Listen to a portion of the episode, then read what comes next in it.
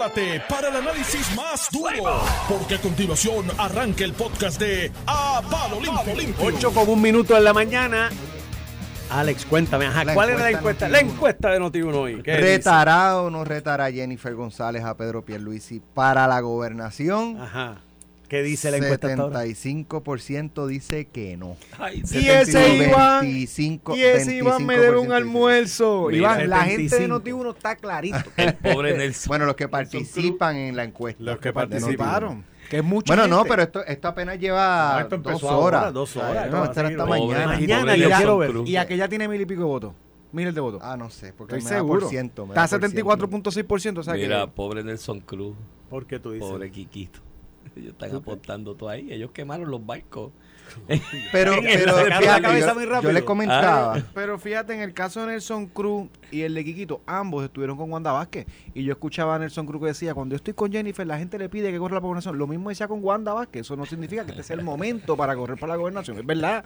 ¿A quién lo decía? Sí, yo, sé lo decía, estaba Digo, con Wanda y el, y el puede- pueblo y se puede abalanza a ser. Wanda y le pide a Wanda que se quede. Y, Y puede, pela. y puede ser que esté diciendo la verdad. Lo Porque en Puerto es- Rico a los políticos todo el mundo le dice estoy contigo. Sí, yo se lo he sí, dicho amigos que han corrido y digo, mira, no te dejes llevar por eso, porque todo el mundo dice estoy contigo, pero Y yo no no. La calle, duda. la calle, se Y cuando- siente. Y cuando ven al político, y yo te aseguro que Pedro Pelicio tú le preguntas, dice el 100% madura. Sí. Y no es el 100%, es que la gente va al gobernador y... Puerto Yo no tengo duda de que si después de, de Pierluisi esta elección el partido le va a caer en la falda sola a Jennifer González, pero el problema es, ¿habrá dinero para el 2032? ¿Tú Habrá sabes? país, habrá país. Habrá chavo. Para el 2032, los chavitos ya Sí, están sí, sí. ahora, tú sabes. Para El que, le 28 toque el, no el sé. que le toque el ciclo del 2032 al 2036 puede arriesgarse a que le toque la segunda quiebre en Puerto Sí, Rico, bueno, porque al ritmo que va esto. Por eso. De hecho, no es antes porque los chavos allá en el Col 3 siguen dando vueltas No, y oye, vueltas y vueltas por Mira, allí. aquí ¿no? hay dinero. Me- yo, estaba, yo acabo de hablar con el director de la Autoridad de Carreteras. Hablaste de la extensión del expreso. De Aguadilla a Tillo, un Billón, billón son de mil millones de dólares. pero te dijo cuándo es la primera piedra, te dijo la fecha. sino ya para el próximo año eso, ellos pero- ponen una primera piedra en Aguadilla en un segmento Por eso, que pero, que pero tienen- ¿en qué en qué mes más o menos? ¿No te dijo? no no pues no oye, no, porque pero- pa- te voy a decir lo que va a pasar ese mes. Eliezer Molina va a montar un campamento allí junto a Mariano Nogales. El urbanista va a ir allí a decir que hay un coquí raro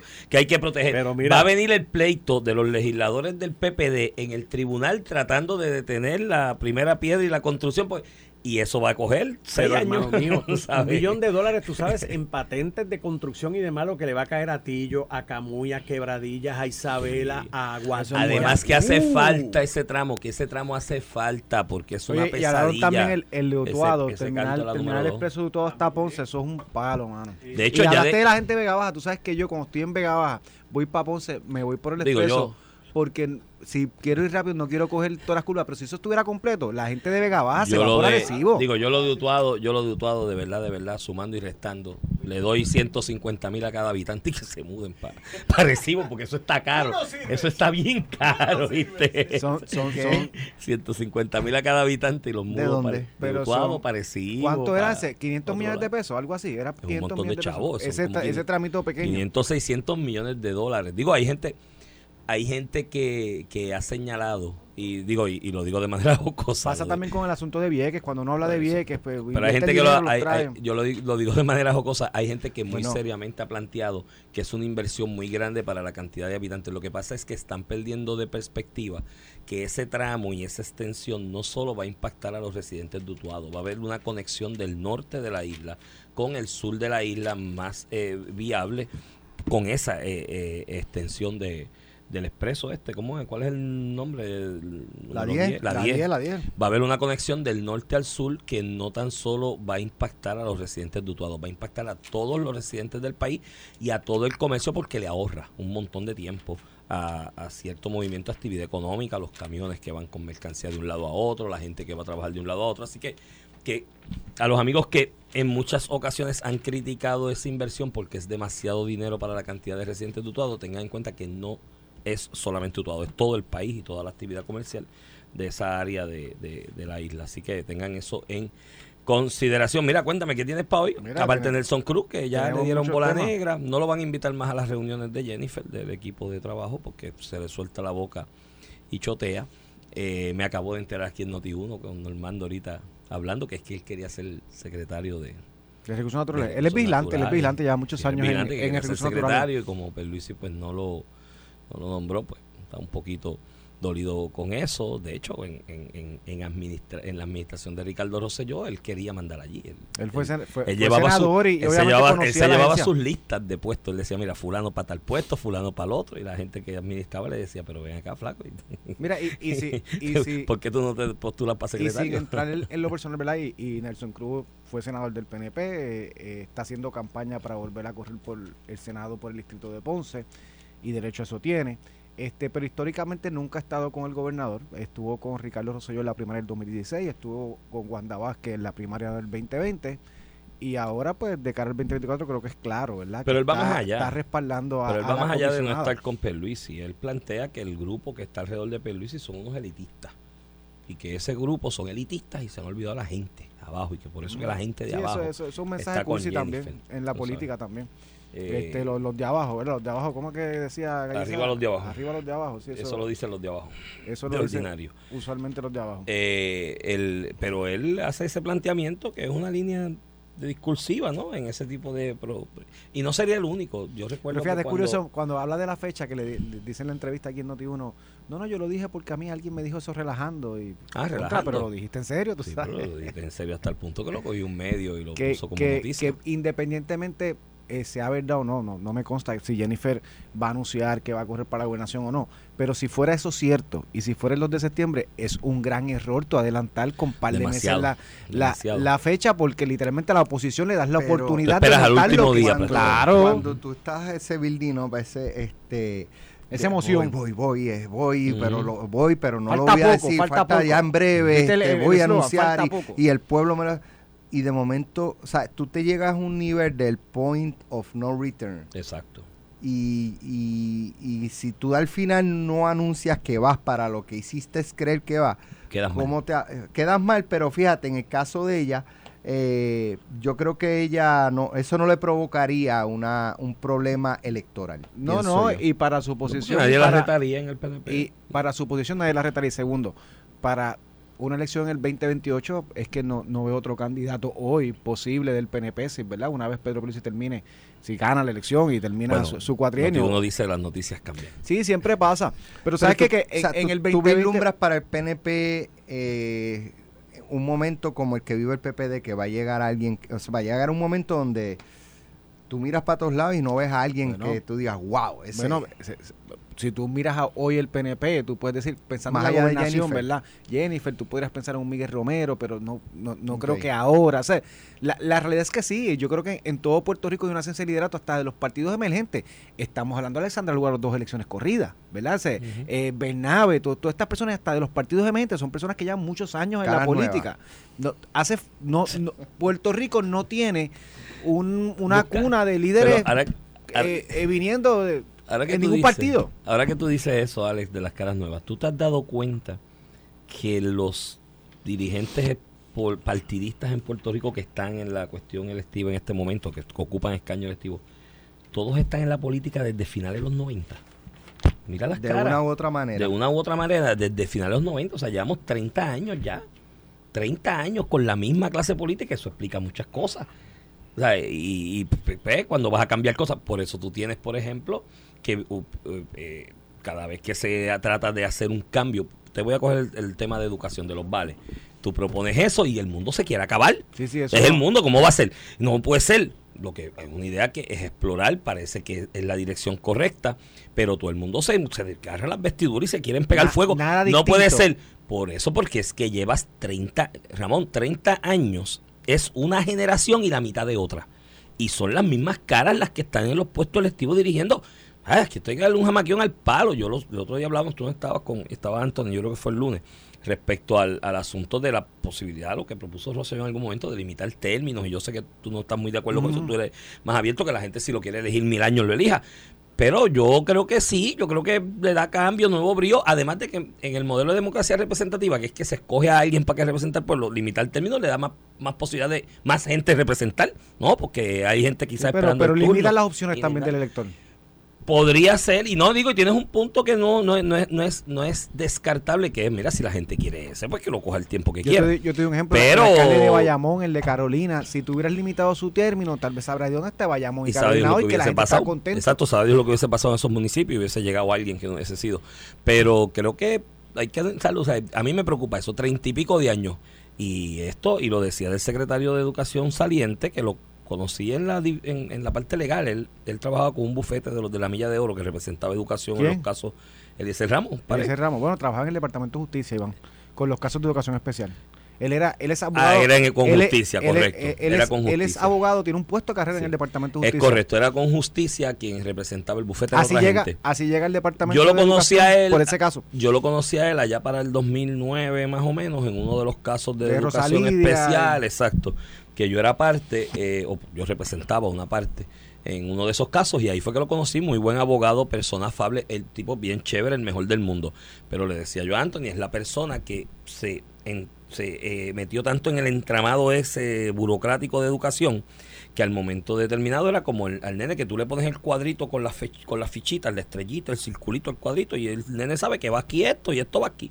Y él lo que hacía era eso, el papel va aquí y esto se hace así porque siempre se ha hecho así. Y no, o sea, no- educación es un y ejemplo No quiero crear, no quiero crear controversia, eh, controversia. ni malestar con los empleados, ni con los otros administrativos, porque no, porque siempre se ha hecho así y ha pasado con otra gente, gente muy bien intencionada, muy capacitada, que llega a posiciones administrativas en carteras ministeriales importantes, ¿no? Secretaría de gobierno, lo que se llama en Puerto Rico Secretaría de Gobierno, y cuando llegan allí empieza todo el mundo a decir, no, pero es que eso nunca se ha hecho así.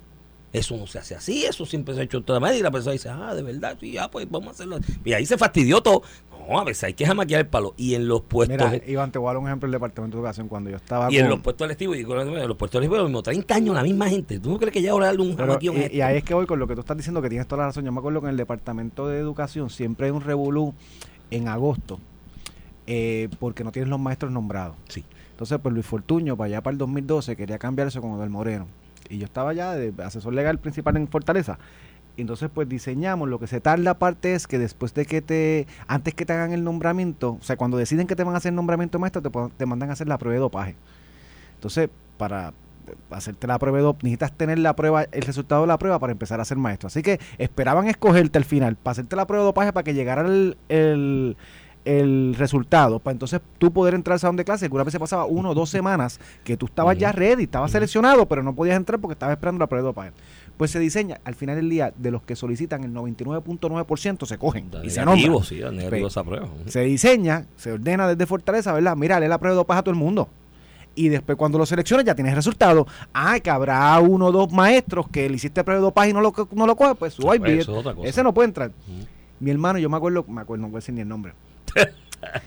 eh, de legal del Departamento de Educación, eh, este, peleando conmigo de que eso no se puede hacer. Yo, ¿por qué no se puede hacer? Porque nunca se ha hecho, pero me cago en la ópera. ¿Qué pasa? Pues, precisamente hagamos algo distinto. Nada, terminó haciéndose. Y si te recuerdas, en agosto del 2012 fue la primera vez que más, de hecho, y después se siguió replicando el modelo, donde más temprano, en, en el momento, ¿verdad? Después de agosto, estaban los maestros ya nombrados porque diseñaste algo distinto para lo que te estaba trazando, pero era, iban así, literalmente era, es que eso nunca se ha hecho así, yo, pero me cago en nada, no, está- no sirve, de no sirve, ¿verdad? Pues hay que hacer algo distinto. Eso es una historia similar, me hace un amigo, eh, me reservo el nombre en el Departamento de Estado.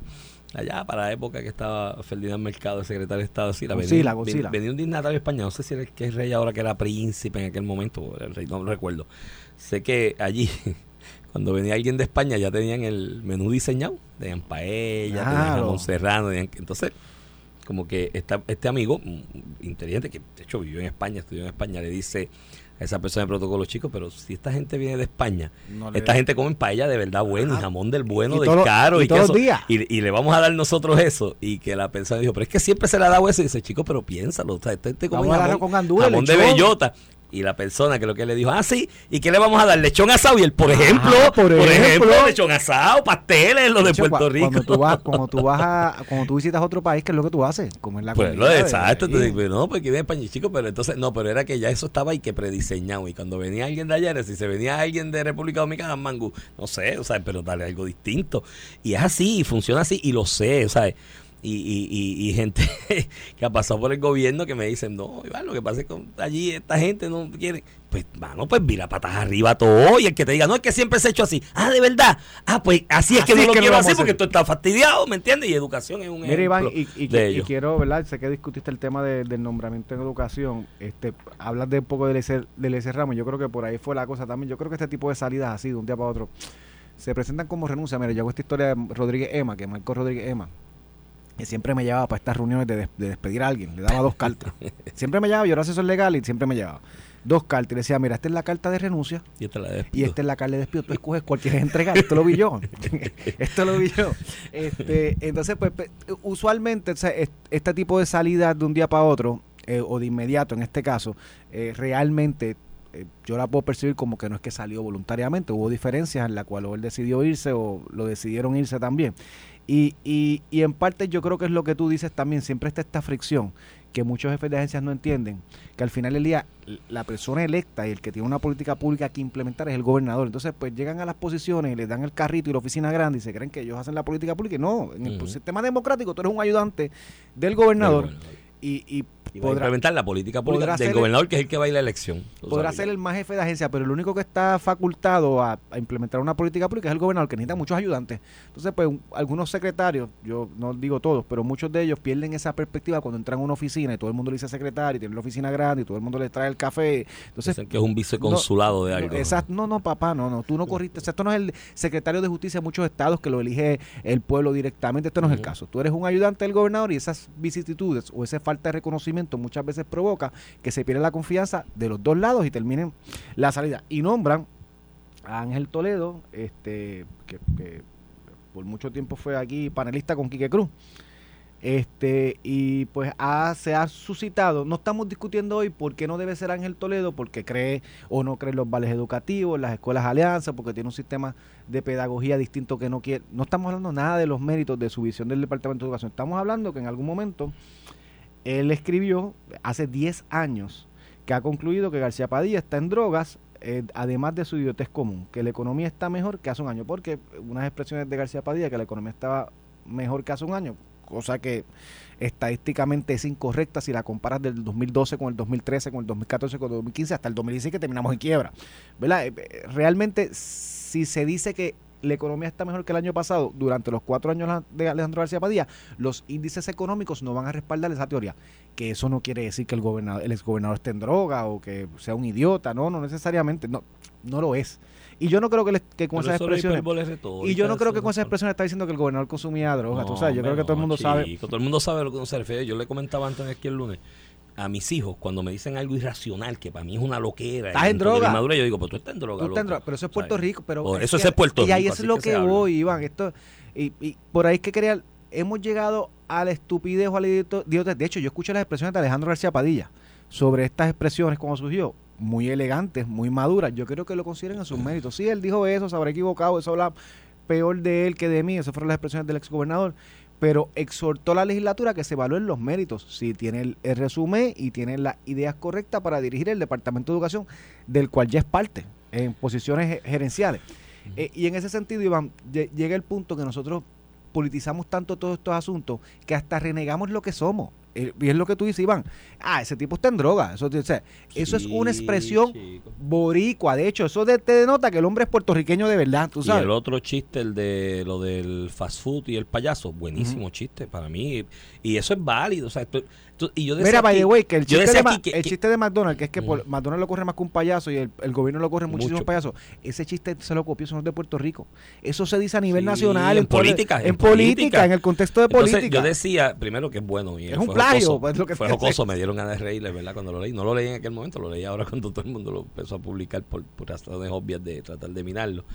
Eh, pero en ese momento, y comentaba yo, Ramón, aquí el lunes con, con Anthony, que a mí me agrada que él se metiera, ah, primero con su cara ahí, su cara y su nombre en su cuenta social de Twitter, porque aquí hay mucha gente que hace cuentas falsas para tirarle y difamar y tirarle leña a la gente eh, detrás de un nombre falso y una foto falsa o un meme en la foto y demás, y no tienen los bodrogos para hablar de frente. Yo tengo ahí mi, mi cara y mi nombre ahí, y lo digo, y no borro ni uno. Busca desde que yo tengo esta vaina, yo creo que es 2016 que yo la abrí, ni uno, están ahí Y al que me quiera confrontar, que, y le da un mensaje madre a varias gente. O sea, eh, Sí, sí, sí, sí. Y no me importa porque es mi manera de pensar. Entonces, yo decía este, que, que, que bueno que están nombrando un tipo que es un ser pensante, que le duele el país hasta el punto de exponerse públicamente y opinar. Y Con qué su nombre, bueno. Con su nombre. Y con su nombre y su cara. Y, y qué bueno que hay eso, porque yo, eso es lo que yo quiero para educación. Yo quiero una persona que tenga sentimiento por el país, que tenga una visión de país, la comparta o no, que la tenga de un futuro para el país, porque la educación, el sistema educativo es la espina dorsal de cualquier proyecto de desarrollo social y económico de cualquier pueblo en el mundo. Y qué bueno que hay una persona que siente y padece por el país, porque va a ir allí con una visión de tratar de llevar hacia algún lado algo, no como ahora, que es una, una gente allá autómata que pasa, y como te digo, si la estrellita va en la estrellita y el circulito en el circulito, lo pongo ahí. Y no puede ser así porque va mal. Mira lo que está saliendo a la calle. Mira la columna que yo escribí hace dos o tres semanas, asbestas, lo que está saliendo de producto a la calle del sistema educativo. Pues no puede seguir igual. Y qué bueno que hay alguien que le doy. Entonces, nadie, hasta ahora, y eso es la candela para los de Fortaleza también, aquí en este momento. Yo no los veo muy afanados defendiendo el currículum y la experiencia de Bueno, este nominado. El gobernador lo ha hecho. El gobernador solo, Ramón, pero no, no, no, esto, o sea, tú tienes todos los que se están oponiendo a él de todos los demás partidos, porque lo han hecho una cuestión sí, sí, político-partidista sí, ya, ya no, la- todos contra el PNP. no es la capacidad de él, ni el intelecto, ni la preparación. De hecho, no quieren hablar de la preparación. Mírate el punto, no quieren hablar, porque si te pones a hablar de la preparación, preparación impresionante. tipo tiene una preparación impresionante y una, y una hoja de vida y eh, de trabajo profesional y académico interesante. Entonces, no quieren hablar de eso. Entonces, está bien, el gobernador se va a una conferencia de prensa, preguntan y lo defienden. Chico, pero esto es, tú tienes que contrarrestar el operativo que hay del otro lado, igual, Mira, con un operativo de tú a tu gente en la calle diciendo, este tipo, mira, tiene un doctorado en ciencias políticas de Penn State y en investigación. Fue profesor en la Universidad de Puerto Rico, que de hecho le negaron plaza dos veces. Después que él fue a la convocatoria, llevó los papeles, era el único que cualificaba y la cerraban para no dársela porque era PNP. Y eso lo vi yo allí, en la Universidad de Puerto Rico. E hizo el jurisdoctor, se hizo abogado, práctica privada, casos de familia, casos criminales, legal, batió el cobre como litigante, hizo una maestría en administración pública, estaba en Ana Geméndez por qué sé yo cuántos años en asuntos académicos. Ahora acá, oye, el tipo tiene, tiene, oye, compáralo con Sacapunta, ¿cómo era que le decía a David Colón, al que tenía Alejandro allí? No me acuerdo ni el nombre. Rafael Román. Rafael Román pasó un- eh, como intrascendente toda su vida allí. Eh, yo- lo único que yo me acuerdo de él es que David Colón le decía sacapunta. Y se me pegó y se me Se quedó. quedó sacapunta. Eh, eh, pues chévere, está bien el director de escuela, que no estoy menospreciando la labor de los directores de escuela, pero compara currículum con currículum. Entonces me dicen, no, Rafael Román era la O, eso era lo más grande que había secretario. Pues, ¿Y qué hizo? ¿Qué, sabe qué pasó en educación en la época de él? ¿Qué cambió? Porque lo que estamos viendo ahora, yo he escuchado gente hasta el punto de decir, ah, pero este es subsecretario de Asuntos Académicos, aquí los niños se cuelgan en las pruebas PISA. Chico, este tipo empezó en octubre de subsecretario de Asuntos Académicos. ¿Cómo, tú- cómo tú pretendes que echarle los resultados de las pruebas anteriores? ¿No? Y te- te- estoy hablando de sacapunta. ¿Qué hizo él? Entre el 2013 y el 2016, que en el 2023 los muchachos se siguen colgando. No hizo nada. No hizo nada. No cambió nada, tú sabes. Entonces, eh, pero yo creo que de Mira. Fortaleza y del Ejecutivo tienen que quemar los barcos y, tirar la gente a la calle a defender el currículo y decirle a la gente, este es el currículum de este tipo, este es el resumen de Iván, este tipo. y, y tenemos que ir a la pausa, pero después de la pausa te quiero tocar pues, dos temas. Primero, la hipocresía con la que se trata Tócame lo que tú quieras. esta situación. Este, tú, tú siempre, mano, ni porque es jueves. No es viernes, brother. Este, este, la, la gran hipocresía con la que se trata este tema particular, pero también un poco lo que tú señalas, lo que yo creo que fue un error estratégico de la fortaleza con este nombramiento. Vamos a la pausa y regresamos en breve. Estás escuchando el podcast de A Palo Limpio de Noti1630. De regreso aquí a Palo Limpio por Noti 1630, edición de hoy, jueves 6 de julio del 2023. Este es Iván Rivera quien te habla. Acompaño al licenciado Ramón Rosario Cortés y valiente Ramón. Buenos días, Iván Antonio. Mira, tenemos otros temas Mira, por ahí también, déjame- pero me déjame- quería to- mencionar algo sobre el proceso. Sí, sí, mira, Iván, que de momento toda la cúpula de la oposición, incluyendo el Partido Popular, ya el, el vicepresidente de la Comisión de Nombramiento del Senado dijo que eso no va. Ah, yo hablé de ayer aquí, de la Este, capacidad del pa- Y yo digo, mano, servicio. una vista, hasta lo confrontas con las expresiones, habla, ¿sabes? Eh, pero no va. Muchacho, Pero sí. ven acá, Iván. Y si le hace, haces una vista y el Iván, tipo te recita el por algo que dijo hace 10 años, que tú y yo lo podemos considerar como impropio, que tal vez no debió ponerlo así en una red pública, sacando todo eso, hace 10 años. Iván, hace un mes, en la primaria del PNP le sacaron unos audios al alcalde de Arecibo diciendo que la gente que, lo- que, que- que estaba llorando como nena, que se tenía que usar falda Sí, como nena, homofóbico y, y sexista machista, y machista. machista. ¿Y cuál fue la reacción del presidente del Partido Popular? Ya yo hablé con él, esto no va a ocurrir. Exacto. Esto no vuelve a ocurrir. Entonces, con el Eso fue antes de yo ser presidente. ¿no? Antes No de yo ser presidente. No, no, pero, pero que ya eso no vuelve a ocurrir. Ya yo hablé con él, eso no vuelve a ocurrir. Puede seguir siendo alca- alcalde agresivo con sus comentarios sexistas, homofóbicos, en contra de la oposición eh, política. Para él, como es un alcalde popular, ya yo hablé con él y no lo vuelve a decir. Para este, que fue una expresión hace 10 años, se saca todo su historial académico y de experiencia laboral y, y se echaba, ¿no? Ese ya no tiene break. Olvídate lo que hizo hace años, ya Por se eso- está colgado. Por eso es que no le quieren dar Entonces, vista. Porque la- si le dan vista. la, la, la, la doble vara. Entonces, y otro, y a igual, una calidad de arena. El tú haber hecho este nombramiento a la posición a nivel presupuestaria, por lo menos más importante que tiene Puerto Rico. O sea, una, una cuarta parte de nuestro presupuesto se va en el departamento que esta persona viene llamada a nombrar. Tú haces este nombramiento, la oficina de nombramiento, y tú no haces un screening mínimo de las redes. por de lo sus redes sociales. Mira, si esto lo hice yo en el pasado con, con nombramiento. Olvídate de tus redes sociales, bájalas para que se discuta tus méritos y no si tú tienes novia o no tienes novio, si lo olvídate todo eso, baja todo eso. Un screening mínimo este de tú asegurar que no que la discusión hoy, que es la que va a ser la política, va a ser esta y no los méritos del nominado. O sea, ya no se está dando el mérito, mérito del nominado por un proceso negligente en, el- en la nominación del Pero candidato. es la segunda vez que le pasa a Fortaleza, porque con la nominada Procuraduría de la Mujer, que para mí también tenía los. Sí, sí, que tenía todos los castiros a Ricky, Ricky Sí, renuncia y Exacto, y eso le trajo como consecuencia el, el no haber hecho esa gestión antes de el nombramiento, le trajo como consecuencia que los mismos senadores del PNP le dieron bola negra. Dieron estar loca. Eh, pues sí, ahí muchachos tienen que, ya que ya que no hicieron eso, yo insisto, tienen toda su gente a la calle, a los medios y a todos lados a defender la Mira, nominación cuéntame. y la designación. Mira, escuché esta mañana una entrevista aquí con Nelson Rosario, que yo siempre le he reconocido mucha capacidad, he tenido diferencias comisionado electoral del proyecto del Dignidad. Proyecto de Dignidad, he tenido diferencias con él de criterio en, en cuestiones políticas e Él había ideológicas sido comisionado también del PPR, ¿verdad? del fue PPR candidato con Rogelio. y fue creador de aquello que se llamó el PAC en algún momento también. De hecho, Nelson él lleva el primer caso para la cuestión de la cantidad de endosos y demás. Eso lo habían llevado a nivel federal sobre lo del PAC y demás. Y el nombre siempre ha estado muy activo en lo electoral y vuelvo y te repito, hay cosas en las que tenemos coincidencia, hay cosas en las que tenemos diferencia, pero te tengo que reconocer de la entrevista que escuché esta mañana aquí con, con Normando de Nelson, que demostró un gran un alto grado de madurez en esta coyuntura que vive el país tras la renuncia de, de, de, de Rosado Colomera a la Comisión Estatal de Elecciones, ¿no? Él, de alguna manera, señalando lo mismo que yo señalé aquí, que fue un acto muy prudente y razonable y responsable de parte de Rosado Colomel de decir, mira, pues renuncio ahora.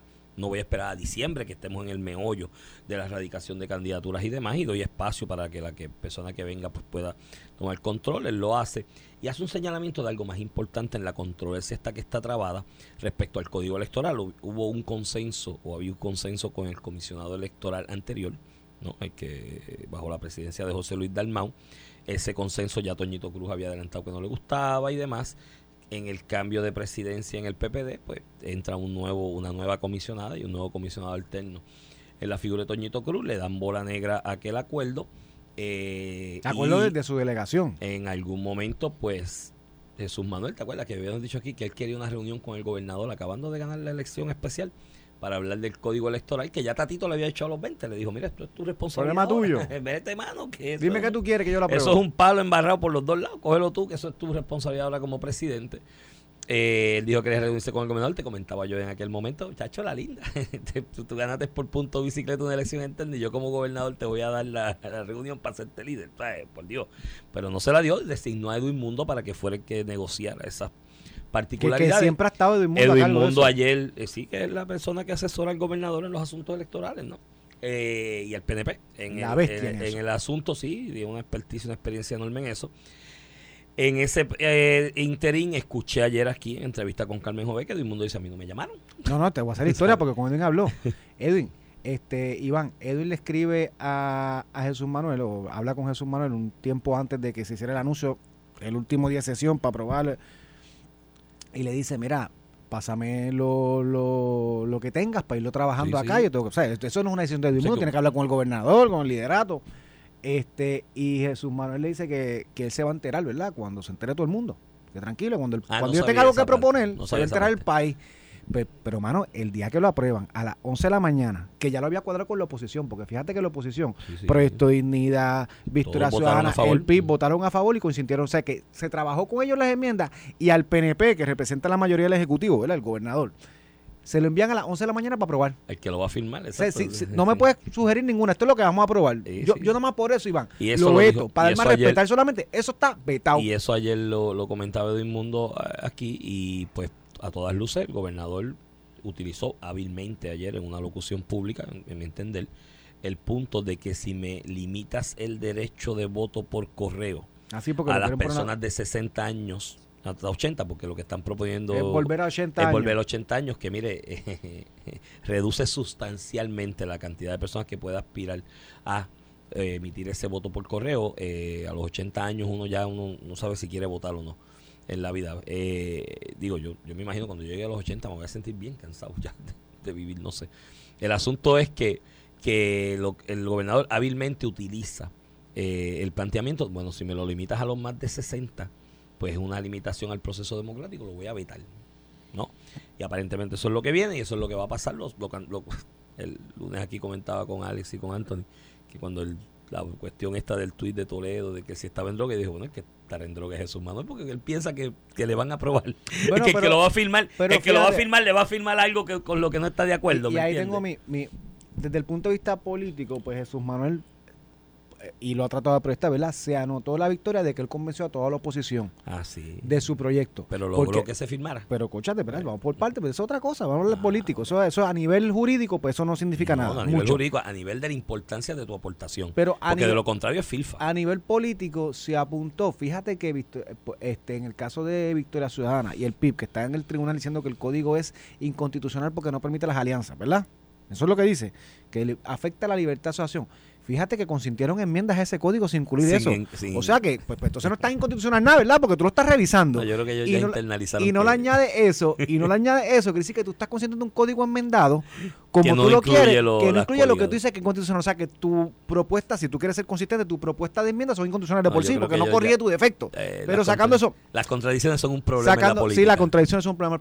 Pero desde el punto de vista de Jesús Manuel como presidente, yo te puedo decir que se ha podido proyectarle que cogió toda la oposición y lo puso bajo su proyecto. Y pone al gobernador como el disidente, ¿verdad? Como que tú estás solo allá, vas a vetar algo que todo el mundo quiere. Lo que pasa es que yo, yo, yo, Por otro lado, Iván, yo promovería legislación. político. Yo como presidente de un partido promovería legislación para mejorar el proceso electoral, no para los bichos. Sí, sí, ¿me entiendes? sí. Porque y, y después nos damos una cerveza, Iván, y hablamos Sí, de la sí, utopía, pero pero no pero, en política no, no tú- le sacas provecho político aunque no termine, ¿verdad? El proceso de legislación en este caso. Cada vez que tú radicas una medida... punto aun- no se, mira, punto no es se lo van a politiquería. firmar. Mira, no se lo van a firmar. no se lo van a firmar. Pero Entonces- otro lado, a nivel político, Iván, por un lado te puedo decir que se puede proyectar como que convenció toda la, la oposición. Por otro lado, Que la oposición se lo comió a él. y, y, Iván, lo que yo siempre he dicho, el Partido Popular en los últimos, en respuesta a lo que pasó en el 2020, consistentemente lo que han hecho es tratar de asimilarse a Victoria Ciudadana. ¿Quién está más a la izquierda? Entonces todo es cómo yo convenzo a Victoria Ciudadana, cómo yo lo traigo, cómo yo promuevo su legislación. Y al final del día, yo creo que al Partido Popular eso políticamente no le conviene porque termina siendo lo mismo. ¿Por qué yo voy a votar por el Partido Popular si es Victoria Mira, Ciudadana? Si el Partido Popular. Si como- representa todo lo que representa Victoria Ciudadana, Si para eso tienes a Victoria Ciudadana, que es el de verdad, el original. Si el Partido Popular como partido de centro sigue en el mimetismo con Victoria Ciudadana, en el coqueteo con Victoria Ciudadana y sus electores que no van a votar por ellos. Miren, mi hermano, esa gente quemaron los barcos ya. Ya ese grupo que está en Victoria Ciudadana, aquella retórica de prestarle el voto al Partido Popular, ya no se da porque como el Partido Popular, gente del Partido Popular, no el Partido Popular, candidatos del Partido Popular que llegaron a la gobernación le mintieron tantas veces que se sienten defraudados y no van a volver a prestar el voto. Que mira, que aprendan de esas dinámicas, que aprenden, aprendan del PSOE en España, que Podemos terminó comiéndoselo. Y ahora mismo la carga negativa del PSOE en España es que Podemos, lo que era Podemos, el lado Mm. duro socialista Sí, sí. de izquierda, se lo comió en el discurso hasta el punto que tuvieron que disolver Podemos. Se creó una pelea interna dentro de Podemos. Ya Podemos no existe. Ahora lo que existe es algo que se llama Sumar, que es una facción de Podemos, que sacaron a Pablo Iglesias, el peluito, aquel irreverente profesor de Complutense, hicieron otra cosa y se llama Sumar ahora. Eh, eh, porque se dieron cuenta que esa absorción le hizo daño. Y el Partido Popular no se acaba de dar cuenta que su rival en esta próxima elección que viene no es el PNP, es Victoria Ciudadana. Si en ese coqueteo te estás dando un tiro en el pie, pero allá ellos, que son grandes. Pero volviendo a lo de Nelson, Nelson dijo algo que yo creo que dio en el punto del clavo aquí en, en, en, en Noti1 esta mañana y yo espero que lo repitan muchas veces durante el día. Nelson Rosario dijo, mira, a la larga esto se va a vetar, vamos a tener que arar y trabajar con el código electoral que se corrió en las pasadas elecciones que está vigente. Y mire, ustedes saben lo que tenemos que hacer. Nosotros como los como comisionados y partidos en la comisión somos los que establecemos los reglamentos. Pues lo que queramos mejorar dentro de ese contexto de ese código electoral, vamos a hacerlo por reglamentación allí porque somos los que lo aprobamos. Hay- y ese es el meollo del asunto. Sí, la si es un sistema de peso y contrapeso y desconfianza y todos allí juntos tienen que aprobar la reglamentación, pues mejoren las preocupaciones que tienen, mejoren la legislación, me atiendan las preocupaciones que tienen con la reglamentación que todos van a aprobar allí. No, no, y si tiene la preocupación, mira, y Edmundo me aclara que fue a las seis y media de la tarde que lo enviaron.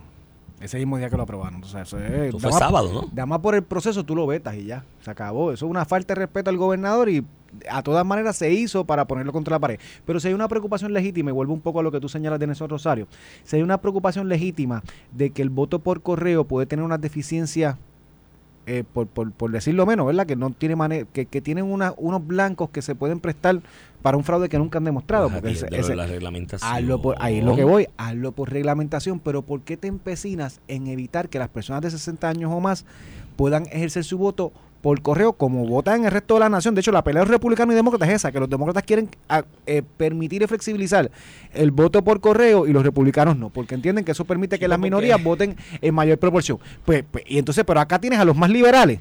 El Partido Popular, Victoria Ciudadana, pidiendo que se restrinja el voto por correo, impidiendo que personas de 60 años o más Eh, tengan ma- mejor eso- acceso a votar. De hecho, que nos mejora a todos, porque en la medida que mucha gente de 60 años o más vote por correo, Mayor cuando tú y yo, fluye el cuando proceso tú y en yo el vayamos a colegio. la elección, va a haber menos gente allí ese Claro. día. Entonces, Bueno, ¿por, yo te- por yo- qué te empecinas en hacer eso? En evitar que la gente vote. Es como Yo no si- te he hablado de mi propuesta de que abramos colegios en distintos precintos, por lo menos uno, una semana antes. Tacho, imagínate eso. Y que todo el mundo vaya por ahí Eso- fluyendo y eso suena- votando. Eso suena chulo, Iván, pero aquí en Puerto Rico eso estaría brutal, chacho. Es una pelea una semana. La pelea del día, la- del día de la elección es una semana. Bien, pues, no, La pues, tenemos que se pues la peleamos allí en el colegio, pero maduraremos el argumento una semana antes que haya en distintos precintos o unidades, bueno, en precintos para no hacerlo tan, ¿sabes? Porque si no, no vas a abrir todo, un colegio y que la gente pase por allí, mira, yo soy de este precinto, voy a votar aquí. Eh, y vas a irme andando el proceso. Entre mayor facilidad tú le dejas la participación, mejor. Y aspiro un día que votemos del celular aquí con la aplicación. Si, si tú- yo te he visto a ti, tú tienes muchos chavos, yo te he visto a ti pasar cientos de miles de dólares de, de una cuenta de banco a otra desde una aplicación. ¿sabes? Eso lo- y si tú puedes pasar cientos de mi- miles de dólares por el teléfono desde una aplicación a otra cuenta de ¿Por qué banco. no podemos votar así? No podemos votar Pero así. mira, Iván, no- ¿Qué mayor que cientos de miles de pesos? Pero mira, Iván, no Dios. estamos ni llegando ahí. Estamos llegando al extremo de que la persona que quiera votar por correo, tú se lo permitas, como se lo permites a muchas clasificaciones, es extenderla. Tienes todavía, todavía hoy, tienes más de un año para prepararte para ese evento. y reglamentar, prepararte. Ah, no me compares con el 2020 porque el 2020 fue una elección atípica por la cuestión del COVID y las circunstancias particulares del momento. Lo que pasa es que aquí hay dos problemas que yo creo que representan especialmente eh, Victoria Ciudadana y el PPD. No he escuchado a Proyecto Dignidad mucho en eso. De hecho, Nelson hoy dio un paso avanzado. Dijo, mira, vamos a regularlo y lo reglamentamos allí. De hecho, ellos están adelantando sus procesos internos a octubre. Ellos están, en lo electoral y demás, ellos están moviéndose. Y, y lo explica porque Nelson Sabe, tiene sabe, años, conoce el tiene tema, sí, sí. conoce el sistema. Eh, pero, pero aquí yo creo que lo que está pasando es un, dos cosas. Primero, un reconocimiento interno de Victoria Ciudadana y el PPD de que no tienen posibilidad de establecer una maquinaria electoral eficiente para supervisar y mover y gestionar el voto por correo a favor de ellos. ¿no? Eso, y, lo- y dos, siguen anclados en la retórica de que se las robaron en el 2020. Y Victoria Ciudadana con lo de San Juan y la lloradera de lo de Natal, no, ay, me la robaron. Pues, Flaco, si tú te- tenías derecho a tener funcionar allí, los tuviste. Al final del camino, y el PPD diciendo que perdieron por el voto por correo, porque si no, Charlie ganaba. Ellos dicen eso, y que, que- Y que si- la noche del evento Charlie ganó. Y si eliminas todos los votos por correo, no, eso es embuste. Eso Si tú- dicen ellos. No, no, eso en Natal, en Juan, Juan Oscar en el precinto 3, sí hubo un cambio con, la, con el conteo de los votos por correo. En el caso de la gobernación, Pero Juan Oscar lo trabajó. el voto por correo de todo el mundo, del PNP, del Partido Popular, de todo. Y con todo eso, el, goberna- el gobernador hubiera sido Pedro Pierluisi porque sacó más votos sacando todo eso. Pero esos son los dos puntos con la bendita cuestión del voto de correo. Crearon toda esa intriga después de las elecciones y ahora no quieren admitir de que hablaron FIFA. Yo creo que pa- parte también es, es- es politizar el asunto.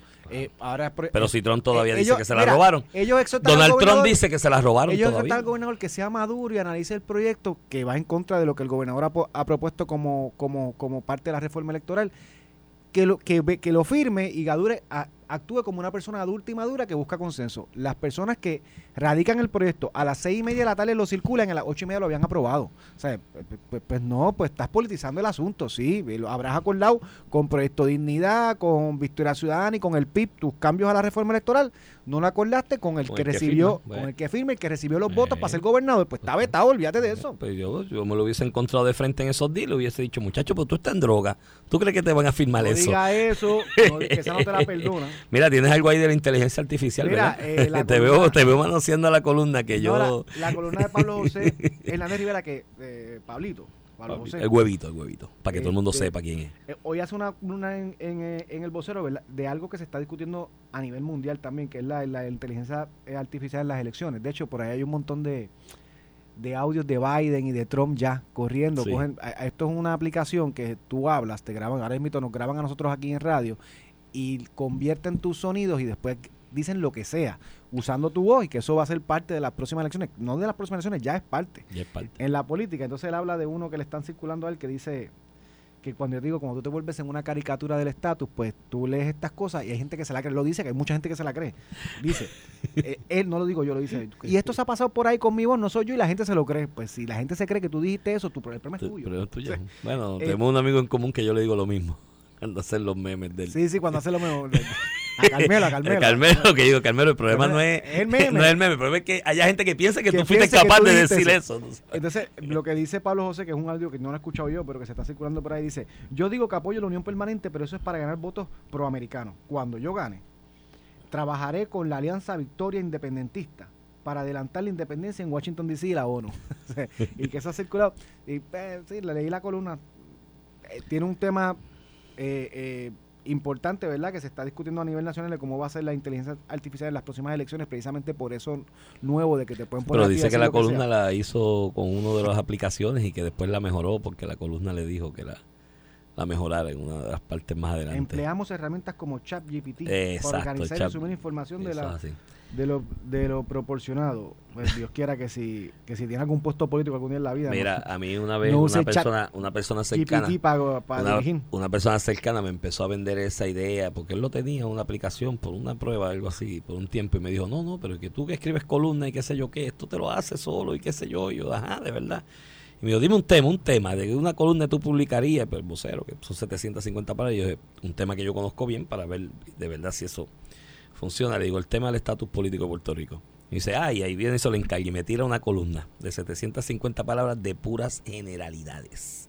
Generalidades, banalidades Digo, que sin sí, ir sí, al sí. meollo del El, asunto el- el ni asunto está comenzando, pero da miedo, Iván. por eso. O sea, pero- por a- Mira, hay un señor que no recuerdo el nombre ahora, que es uno de los primeros emprendedores de inteligencia artificial en Estados Unidos, allá en, en- en- en California, estuvo con Google y demás.